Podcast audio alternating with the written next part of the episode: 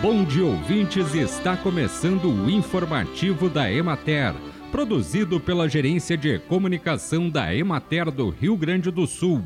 A apresentação é de Matheus de Oliveira, na técnica Duda Machado.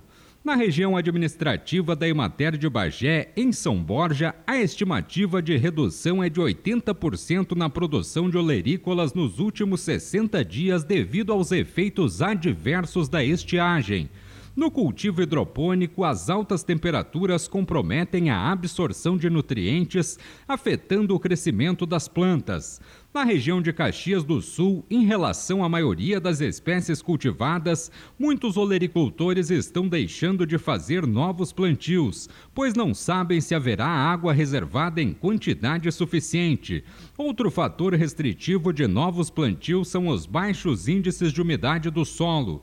É possível que a falta de novos plantios impacte na oferta de produtos e, consequentemente, na precificação final.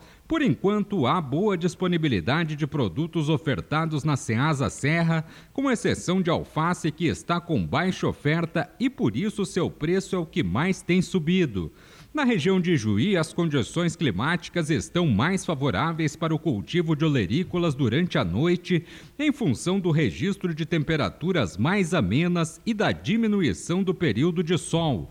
A grande preocupação com o baixo volume de água nos reservatórios comprometendo a irrigação nas propriedades mais afetadas e nas lavouras com cultivo a campo.